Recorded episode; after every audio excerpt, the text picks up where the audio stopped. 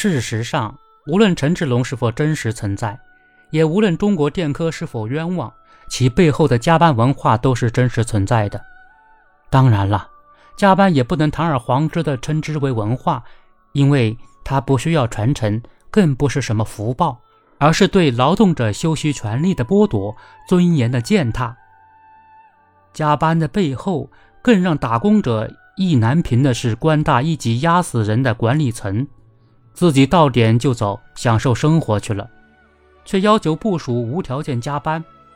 要么依靠裙带关系意使气使，要么阿谀奉承，干啥啥不行，拍马第一名。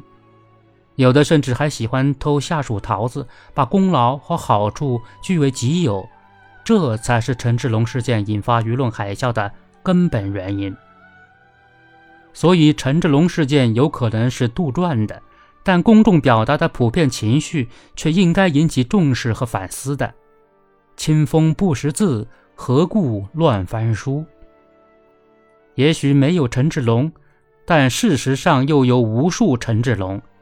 也许中国电科是冤枉的，但有很多中国电科并不冤枉。短短两天时间，陈志龙事件跌宕起伏，高潮迭起，从爆出聊天记录到当事人主动离职。到被爆出陈某临时工身份，再到查无此人大反转，俨然是一部连续剧。在这里要问一问，严肃媒体除了跟风转评赞，还做了什么？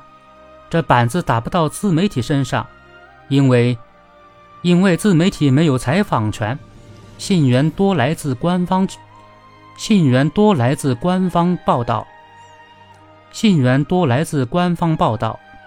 就在昨天，四川本地的有家媒体还煞有介事。四川本地有家媒体还煞有介事的报道称，当事人陈某回应自己已经自愿办完离职手续，并在个人社交媒体账号中感谢大家的关心、鼓励与支持，表示不开直播、不带货、不想当网红，只想和之前的生活一样。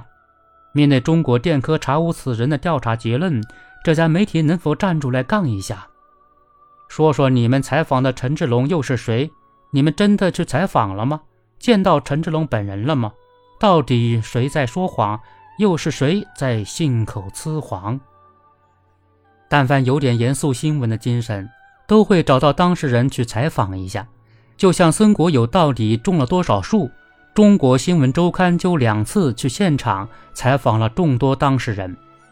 在这件事情上，新闻周刊恪守了职业操守，没有愧对“新闻”二字。